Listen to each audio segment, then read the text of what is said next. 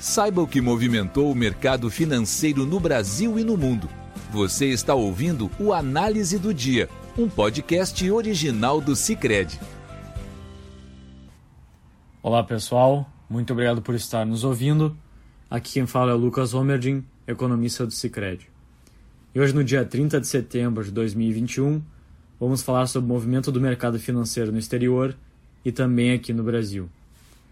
No exterior, o dia foi majoritariamente negativo para as bolsas. Nos Estados Unidos, não se viu muito apetite por risco dos investidores que acompanhavam as discussões do Congresso sobre o teto da dívida pública. Segundo afirmou ontem o Escritório de Orçamento do Congresso dos Estados Unidos, o governo americano ficará sem recursos disponíveis para pagar suas obrigações entre o final de outubro e o começo de novembro, caso o teto da dívida não venha a ser suspenso. Para a secretária do Tesouro dos Estados Unidos, a Janet Yellen, as consequências de uma eventual falha do poder legislativo em elevar o teto da dívida do governo seriam catastróficas, ao mesmo tempo em que defendiam uma solução bipartidária para a questão. Nesse ambiente de incerteza com relação ao que seria feito a respeito do teto da dívida pública, os investidores optaram por assumir posições mais cautelosas nessa quinta-feira, o que manteve uma tendência de queda para os principais índices acionários do país. No horário de fechamento desse podcast, o Dow Jones recuava 0,72% e o S&P 500 caía 0,24%. Já o Nasdaq, em movimento contrário, tinha uma alta de 0,41%. Na Europa, os índices acionários, embora tenham começado o dia em alta, fecharam o pregão em terreno negativo. A alta do início do dia foi puxada pela divulgação de alguns indicadores que vieram melhor do que esperado pelos analistas, como a taxa de desemprego da zona do euro, que recuou para 7,5% em agosto. Já no Reino Unido, o destaque foi a divulgação do PIB, que cresceu 5,5% no segundo trimestre em relação ao primeiro que acabou ficando acima do esperado pelo mercado. Ainda assim, como eu comentei, as bolsas recuaram. O DAX na Alemanha caiu 0,68%, o FTSE 100 em Londres recuou 0,31% e o CAC 40 na França perdeu 0,62% de valor. Parte desse movimento de queda pode estar relacionado ao aumento dos retornos dos títulos de dívida pública na Europa, que se tornaram mais atrativos ao investidor.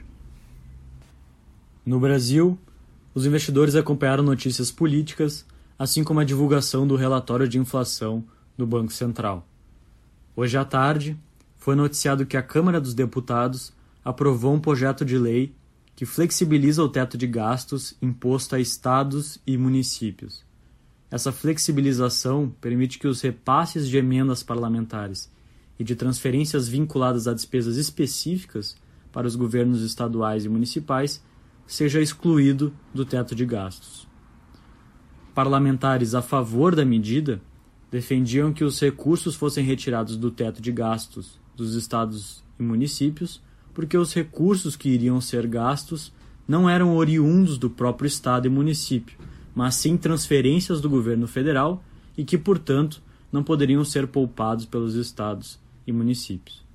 Já os parlamentares contra a medida temiam que a retirada desses recursos de municípios e estados pudesse significar que logo mais à frente estariam sendo retiradas outras despesas, o que feriria o objetivo da regra do teto de limitar os gastos e implicar uma tendência de redução do endividamento público.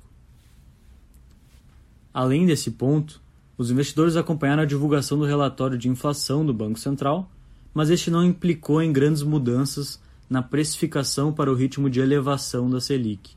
Grande parte do mercado entende que o ritmo de elevação deverá ser de um ponto percentual por reunião, mas algumas casas já têm elevado suas expectativas para a taxa de juros ao final do ciclo de elevações para valores acima de 9% ao ano. Em meio a esse contexto, o Ibovespa apresentava alta no horário de fechamento desse podcast, avançando 0,42%, em meio à valorização de algumas commodities, principalmente o minério de ferro, que puxava ações de empresas vinculadas a esse ativo. Já o dólar apresentou grande volatilidade ao longo do dia, refletindo movimentos mais técnicos de final de mês relacionados ao fechamento da cotação da taxa PITAX, que baliza alguns contratos de câmbio e resultados corporativos. Em meio à notícia de que uma ala do governo queria incluir a extensão do auxílio emergencial na PEC dos precatórios, o câmbio chegou a ser cotado a R$ 5,47, mas acabou fechando a R$ 5,44 depois da atuação do Banco Central no mercado de câmbio. Em relação à curva de juros, essa subiu tanto na ponta curta quanto na ponta longa. Com isso, a gente encerra o nosso podcast de hoje. Obrigado por estarem nos ouvindo. Até amanhã.